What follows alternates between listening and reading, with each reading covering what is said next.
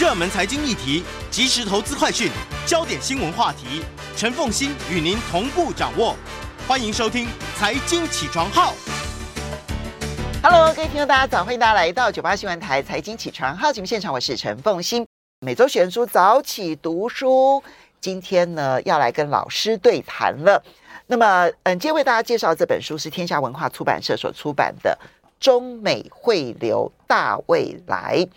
那么，写这本书的作者，他是正大财务管理系的名誉教授，同时也是正大的前校长周行一周校长。校长，好久不见 了，真的很久，对，因为因为你当校长之后，我就很难再找您来好好的聊一聊了。是的，是的，因为行政工作实在太太太忙了。对，好，现在您卸下了校长的职务，就可以好好的写书，也好好的来跟我们谈一谈。是的，嗯，谈一下写这本书的动机——中美汇流大未来。其实你是要去判定。中美的这一场很广泛的，其实从贸易战到金融战到科技战到全方位的竞逐竞赛，到底最后谁会是赢家？我们先不讲最后谁是赢家，你先讲一下写这本书的动机。好，呃，就这样讲好了，就是大概在呃二零一八年的时候，二零应该是说川普上任总统以后呢，那时候呃他是一个很特殊的总统，那么大家都在想说他会做什么。而且它特殊到就是，呃，跟美国的传统不太一样。在美国的话，如果你是一个新的总统，你上任的时候呢，通常会有一段蜜月期，好，不太有人会骂你。可是呢，川普还没上任之前呢，美国一大堆人就开始骂他，哈。对。那么上任以后呢，很多人都批评他，而且就开始写书在讲他了。那么我就在想说，这个特殊的总统呢，他会怎么样来治理这个国家？因为他是一个企业家，他跟美国传统的这些政治家呢不太一样。好像拜登总统就是政治家，他是传统的一个政治家。那么呃，川普，而你是专门研究企业家的。对对对对对。那但我就觉得说，哎，你这个企业家总统对我来讲很很有趣嘛，哈。那么他上任之后呢，就开始做了他上任之前在竞选时讲的话，譬如说，他说我要呃这个呃不让。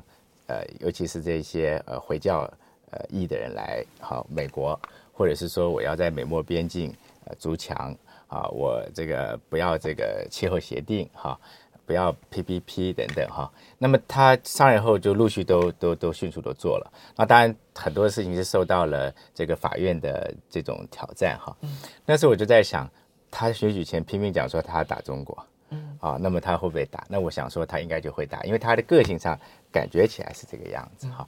那么尤其他的是一个企业家的个性，你知道企业家跟政治家不一样。企业家呢，他们做的事情呢，比较是完全是从自己的这个企业竞争的角度去看。那企业习惯于竞争。对，企业之间的竞争多，呃，合作是很少的。那么合作也是为了竞争嘛，哈、嗯。那么，那么所以呢，川普他就比较喜欢自己做决定，不喜欢跟人家。好，去协商以后呢，再去做他决定。只要他认为对美国最有利的，那么他就去做。嗯、所以呢，呃，川普呢，他就在那个二零一八年的时候，也没有跟他的盟友协商，他就开始打中国。嗯，那么，可是我们也知道说，中国呢，跟呃这个过去已经不太一样了哈。嗯、那么中国它呃以去年来讲，二零二一年来讲的话，它的它的这个国家的产出呢，已经占了全世界的。超过百分之十八，那美国大概只有百分之二十四左右。嗯，换句话说，它已经是占全世界的产出的三分之二。呃，就是跟美国来讲的话，它已经是美国的三分之二。它已经是美国的三分之二了。一个是二十四，一个一个二十四，一个是十八。对，那可他们两个加起来是百分之四四十二。那他们的人口加起来也将近占了全世界百分之二十三左右。所以其实这是两个非常非常大的一个国家。那么我们大概可以预期呢，这两个国家哈，那在我的书里面我也有解释。未来呢，他们就是决定这个世界起码未来二十年、三十年的这种经济趋势的最重要的因素。好，那么所以，呃，川普这样一个个性，那么他去打中国，哈，那么最后这个世界会怎么样？那就是一个我们大家都应该关心的问题。所以我在四年前我就演讲，那么我就做研究，那么四五年来我就把这些研研究的心得呢，好，我就写成这本书。嗯，虽然是川普。呃发动的这一场中美之间的各方面的全方位的竞赛，好，或者是战争。对。但是呢，拜登呢上任了之后呢，显然是延续了。对。他有他很多不一样的做法，但是事实上那个目标看起来是一致的，完全一致。对。所以在这种情况之下呢，中美的大格局会影响未来二十年的全球大格局。对的。这才是我们真的要去了解中美汇流未来的一个非常重要的原因。是。好，我们会在最后才来去讲周呃周校长的最他的重重要预判，就中美到底谁是赢家哈。好，那我们先从这个最新的情势开始说起。好，因为如果我们撇除掉战争的因素，对，因为我们这本书还来不及谈战争嘛，哈。但撇除掉战争的因素的话。我们来看疫情过后的全球经济，你提出了，我觉得其实可以浓缩为两句话，但是三个观点。第一个叫做短热，对；第二个叫做常温，对，就短热常温，对。然后第三个是不会有长期性的通膨，对。为什么这样预判？好，短热来讲，就是我们一般来讲都知道说，因为 COVID 的关系，所以。在二零二零年的时候，那么经济受到很大的损伤，对不对？那么经济受到损伤以后呢，那么呃，它回来的时候呢，一定就会是幅度就很高啊，所以它短热是是是可以想象的。那事实上，这个短热呢，比很多经济学家想象来的都比较早，因为在二零二零年三月份的时候，那时候全球经济学家都想说我们完蛋了，为什么？因为呃，要回到像一九二九、一九三三年那个时候的全球的经济大萧条，好，因为因为因为我们是变成说，呃，人不能活动了，你人要是不能活动的话呢，你就没有经济。的这个消费了，没有经济消费的话，那当然生产者就不会生产，生产者不会生产，那整个经济就就崩溃了哈。可是这一次不一样的是，我们有这个 Internet，我们有网络的可以消费，所以网络消费呢，呃，救了这个世界。好，因为大家发觉说，呃，我不去餐厅吃饭没关系啊，我可以点菜吃啊。嗯、我不到这个商店买衣服没关系啊，我可以在网络上买啊。买我什么都可以在网络上买。嗯、那我在家里面，我可以把把把这个呃游戏买回家里面做运动哈。我什么时候可以在家里面？我甚至可以在家里面，呃呃，跟人家打桥牌，跟人家打麻将。因为我从来 我绝对都可以不要出去，对不对哈？那所以呢，就把这个经济等于救了起来。好，那所以。呃，然后呢，呃，这个，呃，呃，呃，因为这样子的关系，你看我们去年，我们去年，好，台湾的这个贸易呢，就非常非常强劲，哈，嗯，跟这个就有很大的关系。那为什么要讲常温呢？常温就是说，呃，如果有机会看我的书的话，你就会发觉，其实啊，在新冠病毒没有发生之前，这个世界呢，它的经济其实基本上并不是太好的，哈。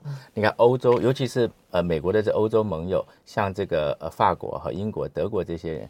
他们这些国家在二零零八年这个全球经济金融危机以后，到了呃二零二零年，他们的国民所得嗯没什么成长，没有成长啊，基本上是跟二零零八零九年是一样的哈。是，那只有美国一枝独秀哈，一直成长。那么那你看，我们早期大家在谈的叫金砖四国，你最近还有没有讲金砖四国都没有了，好像我们听到的巴西啊，现在在打仗的这个俄罗斯哈。这些国家表现都不太好，印度表现都不是很好。嗯，好，那么所以说，其实本来在呃 COVID 发生之前，我们已经是一个常温温和的一个状态。好，所以说经济没有说非常差，可它就是一个温和的成长。那时候的两大引擎就是中国跟美国，对不对？那么，所以我常常比喻说，好像我们人生病了哈，我已经生病了，那么突然来一个更严重的病，那么我好不容易把这更严重的病给治好了，那我怎么可能？把这个更严重的病治好以后，我整个人就比以前还要来好很多，不太可能。就我们就回到原来的状态。病可以很快的好，但是慢性疾病它就是长期存在。我觉得你的描述太棒了，对，我应该用这个字才对。就是说，我们急性病我可以医好，可是慢性病要长期存在。那这个慢性病呢，就是一个呃身体的一个产生的一个结构性的问题。那么经济也是一样，我们为什么为什么欧洲十几年它的经济都不好？那是因为它。在政治上面，在它的经济结构上面，它有很多的这个呃呃呃慢性的因素，导致它长期是不好的，管制过多，以至于它的创新活力是不太可能迸发出来的。是的，嗯，所以过了这个 COVID 之后，等到我们有一段时间的那种爆发性的恢复到原来的那种经济活动以后呢，那么接下来当然就是回到以前的状况。所以我说为什么是常温哈？嗯，那么通货膨胀基本上呢？在还没有，所以那个常温啊，你就要回头去看 COVID-19 之前，对每一个国家的状态是什么？对，如果美国其实美国基本上还是很好的，对，对，二零零八年一直到二零二零年，其实它是在整个已开发国家当中表现最好的。对，而在亚洲当中呢，大概新兴国家，比如说包括中中国大陆，对，以及东南亚国家，其实都是很好的。对，你觉得他们是有机会再回到这个相对比较好？对，但是。欧洲的不好，那就是长期病，对，治不好的，因为它已经很长期在它的，也就是说，它也不是不好，它就是一个温和成长的一个社会，因为它是一个成熟的一个呃民主跟社会主义的一个国家，所以基本上他们就是一个温和成长的一个社会。就像你刚刚讲的名词，就是说他们这个社会稳定，好，那有有它持续可以成长的这个基础，但是它缺乏那种诱因。缺乏那种创新力，让他可以像美国社会这么竞争，可以成长的这么快。嗯，可是这也并不是说好欧洲就不好，而是这是欧洲人民的选择，因为欧洲人民选择要过这样子的日子。哈，那美国人民选择不一样，美国人民喜欢竞争。嗯，好，他们他们他们因为喜欢竞争的关系，所以他们选择就是说，有的人可以很穷很穷，好，那有的人可以很有钱，对不对？那这种环境里面成长会比较高。好，所以但是你认为不会有？很长期的通货膨胀跟现在的通货膨胀隐忧，对，是有它不太一样的观点的。对的，所以我们必须要稍微休息一下，进一段广告之后呢，回来再来说你为什么认为不会有长期通货膨胀。欢迎大家回到九八新闻台财经起床号节目现场，我是陈凤欣，在我们现场的呢是政治大学的前校长，也是财务管理系名誉教授周行一周校长。那么也非常欢迎 YouTube 的朋友们一起收看直播。那周校长呢，把他这四五年观察中美之间的所有跟经贸有关的战场、战役、战争，然后汇集成为了这一本书《中美汇流大未来》。好，那呃由天下文化出版社所出版。那么刚刚我们其实把短期因素还没有讲完，就是短热、常温，但是它不会有长期的通货膨胀。嗯，为什么？好，主要原因就是我们这次的通货膨胀来自于刚刚您讲，就是我们在这个呃。大家很担心经济会整个萎缩的情况之下，可是呢，因为 Internet 关系，需求就突然上来了。好，那需求上来之后呢，我们产生一个问题，就是诶，工厂生产不够。为什么？因为很多工厂因为 COVID 关系，它就停产了哈。然后接下来就发生了这个呃轮船调度不行哈。那有的船到了欧美以后呢，因为没有货。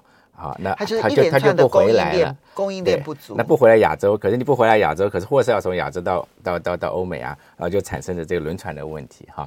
然后接下来当然就是去年呃发生的这些能源的问题哈，像等等，那么就产生了这种很高的通货膨胀。那么可是呢，我们必须要理解一个问题，这个都是在这供应链里面，他们在短期之间产生的问题哈。比如说轮船，全世界轮船是够的。啊，全世界的这个飞机，它要做这个飞机的货运也是够的。那么，呃，我们的石油在地底下是很多的，油气也是非常多的。哈，我们的铜，好，储存量是很多的，镍储存量是很多的。所以，其实对于很多我们需要使用的这些原物料来讲的话，好，包括石油、油气，它的储存量是很多的。只是在一个突然这种你没办法把它生产出来，哈，或者是说你没办法运到。呃，你要的消费者手上的状况之下的话，那就产生了通货膨胀。所以你觉得现在短期上面的供应链混乱，嗯，它就总量对总量来看的话，嗯、供需之间其实是平衡的。对的。只是短期的供应链的混乱导致了它的价格突然的拉高。对。那等到这一个混乱平息了，它终究会回到过去的常态。对。而且刚刚我有特别跟大家分享，就是以后是一个比较常温的情形。常温情就是说，嗯，等到了。呃，今年二零二二年嘛，到二零二三年的时候，我现在讲的都是说，俄乌还没有打仗之前哈。那么就就你就会发现说，那既然这世界会回到一个比较温和的成长，那当然它就不会好有很大通货膨胀的压力，对不对？就跟前面的常温是有关系的。对，是有关系的。对，好，可是现在的这个因为俄乌战争了哈，那么呃，石油的价格涨得非常厉害，现在大概呃在一百一一百二左右，对不对？好，那呃如果没有办法去解决这个问题的话，那这个这个呃石油价格就会继续上去。那呃，俄国跟乌克兰又是重要的粮食生产国哈，嗯、那他们两个呢，呃，对于这全世界的这个呃应该是大麦吧，它的小麦，它的这个在在全世界三分之一，对不对？哈。那俄国又是非常，俄国跟乌克兰都是很大的矿产的国家，所以其实呃，的确会造成在短期当中更有大的通货膨胀的压力哈。那么，那么，那这个通货膨胀压力到底会有多大？那就要看在石油上面，譬如说。这个这些产油国家愿意增产很多，不过很多的这个，我听他们石油专家在讲这个部分，他们其实不是那么的乐观。有一个原因，当然就是说，过去呢，对于这种新的这种产油的这个设备呢的。呃，投资就比较少一点了哈。第一个当然油价便宜了，第二个就是因为要往绿的去走，好，所以你突然就是你要增加很多的生产，可能有问题。嗯那所以现在这个世界就很有趣了。那现在所以在欧美国家就在想说，哎，搞不好伊朗可以帮我多卖一点。还有委内瑞拉，没错，对不对？所以这就是有趣的，就是说这些人不都是原来你的敌人嘛，对不对？现在你就在他们多增产石油哈，所以现在其实就要看这些状况怎么样。不过我的判断就是说，这个状况不会太早的消失哈。为什么不会太早消失？因为这个呃，刚刚讲的，你那个 supply 没办法一下增加。第二就是说，呃，俄国跟这个乌克兰的事情，它还要再拖一阵子。好，那这个问题呢，就会产生就是。短时间没有办法去解决好这个地缘政治上面的风险所带来的呃供给上面的限制，那么就会让通货膨胀呃继续有升高的可能。那我们就要小心了，就是说当通货膨胀如果持续的上去，那么它一定会引起其他的物价就上来。好，美国今年二月份的通货膨胀，刚刚您有提到百分之七点九，对不对？哈、嗯，那那么所以如果它持续下去的话呢，那么呃老百姓开始。他的那个消费的信心就会降低，好，因为通货膨胀速度超过他呃薪资成长的速度，收入成长的速度，对，他就开始会信心下来，那老百姓开始信心下来了，那么呃生产者信心也会降低，哈，然后因为通货膨胀高，好，那政府就会被迫要把利率给提高，好像也压抑通货膨胀，这几个因素都会造成经济会比较不好，对，所以说要看，所以俄乌的事情必须要提早结束，而且速度要快的话，对经济好。如果说它的速度不够快，那么我们的我们的风险是蛮大的。好，所以这边要补充的就是战争可能产生，嗯、就会使得那一个嗯短热跟常温，还有包括长期比较不会有那么长期的通货膨胀，这三件事情都会因为战争对有可能会改变。对，这个是要小心注意的。对，好，不过我们就回到中美之间呢、哦，中美的大对抗，嗯、这当然还是得要从美国开始啊，从川普开始。那么如果你说是川普特立独行的话，对不起，那拜登已经完全跟上了。对，而且不但延续之后呢，他甚至于加码，嗯啊，就把它更全方位的对抗，而且呢，还把它变成了一个团体战。嗯、本来川普打的是个人英雄主义，嗯嗯、但拜登现在打的是团体战。嗯、我们必须回去爬书，美国真正开动这一场中美大对抗的原因是。好，那个还没回答您问题之前，我再把刚刚的那个我再简短说一下，就是说。其实，呃，短热常温以后，通货膨胀不会太高，这个趋势是不会改变的。嗯，只是说战争影响时间有多长？对对，看它有多长。那个这个事情结束了以后，当然就回到那个状态。哈，OK。那么您刚刚提到，就是为什么美国要打中国？那么刚好现在俄国打打打乌克兰嘛，哈。那所以我就稍微讲一下，就是说，其实乌克兰跟中国对美国的它的这个呃威胁是不一样的。嗯，美国把呃。呃，把俄国当成是一个军事上的威胁，嗯，因为俄国它有全世界第二强的这个武力，那它的核子武器非常厉害哈。那中国现在虽然排第三，可是整个从军事的实力来讲，那俄国当然还是比中国强很多哈。嗯、那么所以，可是呢，俄国并不是一个经济的威胁，为什么？因为俄国现在只有一亿四千万人口，嗯，那它的国民生产才不过。呃，现在一万两千块美元，那今年会更低了，还还不如韩国。嗯、对战争的关系，嗯、那中国大陆现在今年的国民生产，就是个个人所得是超过一万二，一万二，那它十四亿人口，嗯、所以中国是它的十四倍。好，所以从人口、经济实力来讲，那苏俄是远远远远低于美国跟中国，但它有个强大的军力，嗯，所以它对美国的这个威胁来自于军事，好。因为他的军事强大，所以美国人没有办法在全世界去做他想要做的事。譬如说，在叙利亚，嗯，好，俄国人介入，美国叙利亚就很难处理，对不对？哈，好。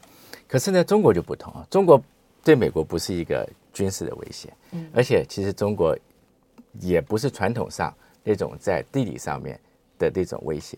那么，他对美国的威胁当然就是一个经济的威胁，也就是说。就是说从我书里面讲，就是我们可以把它想象我们有个食物链，好，美国他们在食物链上边，那么中国包括我们台湾其他的这种开发中的国家一样，我们都食物链的下方，我们把我们做了，我们做了好多好多好多好多的努力，我们生产了一大堆一大堆的东西，好，可是呢，好赚最多钱是美国的苹果公司，就是最上游的食物链的最上最上层，美国的 Microsoft，美国的 Amazon，对不对？那美国人常常讲说，中国跟我的贸易逆差这么的高，所以这是不公平贸易，我要打你。可是美国人没有讲的是说，我美国的企业在中国、在台湾、在全世界赚了多少的钱，嗯，对不对？哈，那美国人真的赚钱来自于那里，美国人生活水准的提升完全来自于他企业的竞争力的提升。好，那现在中国给美国产生的一个问题，那就是说，中国企业也开始在上来了，他们也在。全世界跟你竞争了，食物链的最下游。对，那你像华为，好，华为就是非常好的例子，就是说，怎么可能五 G 变成是你在领先 dominate 这个市场？嗯，怎么可能五 G 变成都是你在主导做这件事情，对不对？哈，那么好，它的电，它的这个呃电器海尔，嗯，它的卖手机叫以前大家呃这个是华为，现在小米在全世界卖的也很多，对不对？哈，那。它很多很多的这些公司上来之后，那么美国就看到了，就是说那不得了。当你科技进步以后，你的企业越来越厉害以后，那么我过去我习以为常，能够让美国能够维持我竞争力，能够维持我能够获得非常多的利润，能够让我美国的老百姓生活好的这些原来的这样的一个结构呢，被你好。有松动的可能性，对，非常非常。那就是美国为什么会这样想？因为我们都听过一个东西叫做 disruptive innovation，就叫做破坏式的创新。就是说，破坏式创新这个理论当然来自于美国。它就是说，这个呃呃大的企业做得很好，那突然小的企业呢，它做了一些创新。那他做创新的时候呢，大企业如果不注意它，觉得说哎你小，你这些东西又便宜，也也也不怎么起眼，卖的也不多，我可以不要理你。可是如果说你不理它的话，它越来越大，等到有一天它羽翼丰满的时候，你再去打它来不及了。那而且他开始说不定更厉害，把你给打垮了哈。那其实美国这种 disruptive innovation 这种概念，在美国人的心里面是非常非常强的，尤其在美国的企业是非常强的哈。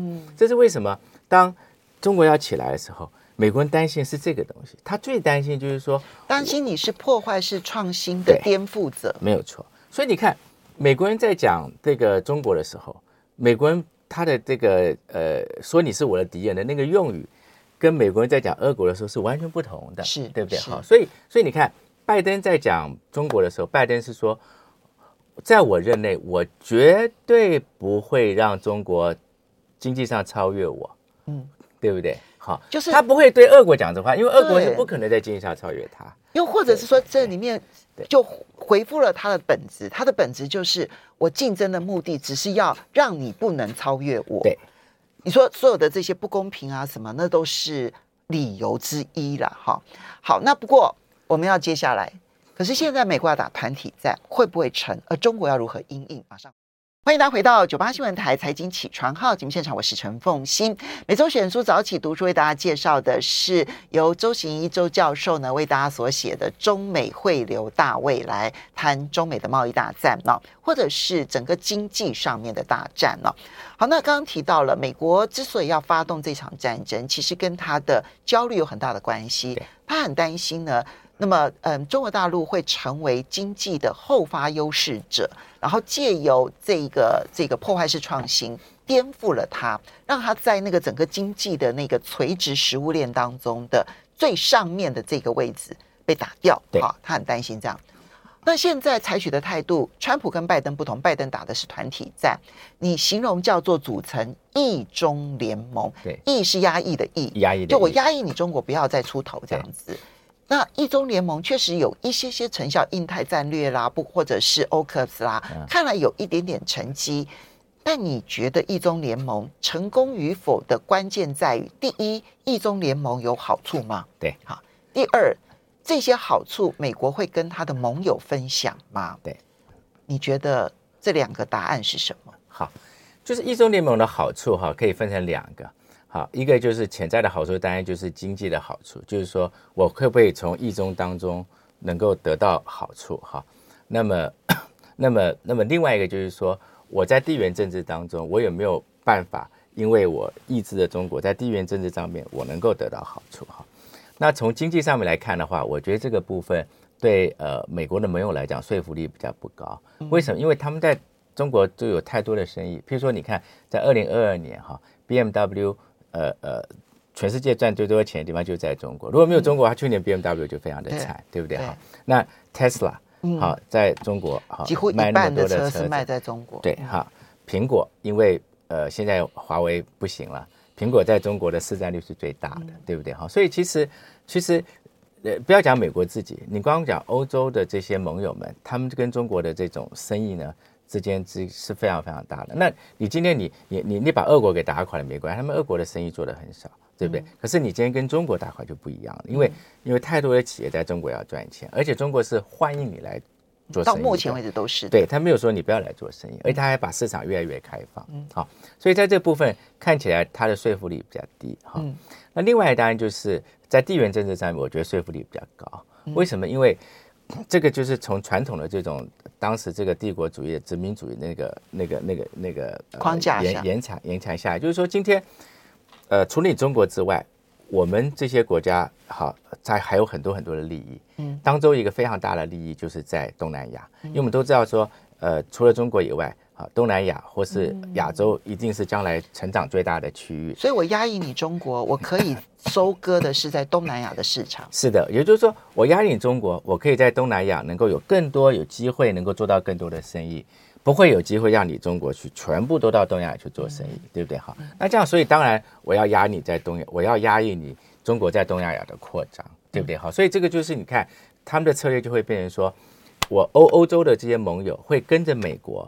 在好东南亚或是南海演习，对不对？好，然后他们会强调他们要投资在东亚东南亚的国家，但相对的，他们不会跟美国一样说，不会跟美国说对不起，我不到中国去做生意了。嗯，好，我的企业好要离开中国，或者是说啊，中国的企业。都不能够到我这边来，所以要我直接对抗中国不可能。但是呢，压抑了中国，然后让我有机会更多的机会到东南亚是 OK 的，因为大家就共享利益。对，所以你可以看得到的，就是以后在地缘政地缘政治这个部分，冲突还是会越来越激烈。因为什么？因为这些欧洲国家它跟美国有共同的利益。嗯，好，可是，在跟中国做生意这个部分，那他们跟美国的利益是分歧的。好，而且您刚刚讲，就是说今天美国有能力。去弥补你欧洲如果跟我一起去打中国，而你在中国消失的经济利益吗？那是不可能的，因为美国的国力现在也做不到。对，因为因为因为光一个 BMW，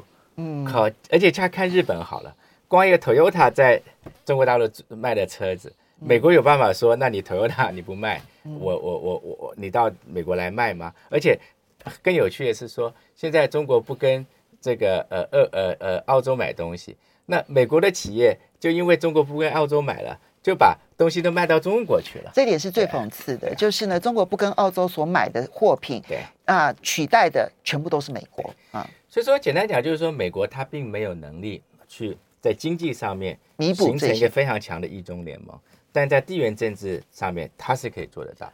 那就是为什么说，我说在我的书里面，我讲到一个以后美国的这种地缘政治的策略，就叫做呃呃远交近平。远交意思就是说，他会尽量利用跟他盟国之间的关系，哈，做地缘政治方面的这种这种运作。可是他不会再像以前一样，把部队呢就派到很远的地方再去这样像以前这样打仗了。因为过去在阿富汗打了二十年，其实拖垮了。对，打了这个呃伊拉克，对美国来讲，他的他的负担也很重。那他现在要专心去打中国的话呢，他必须要让他国内的经济能够起来，他换句话。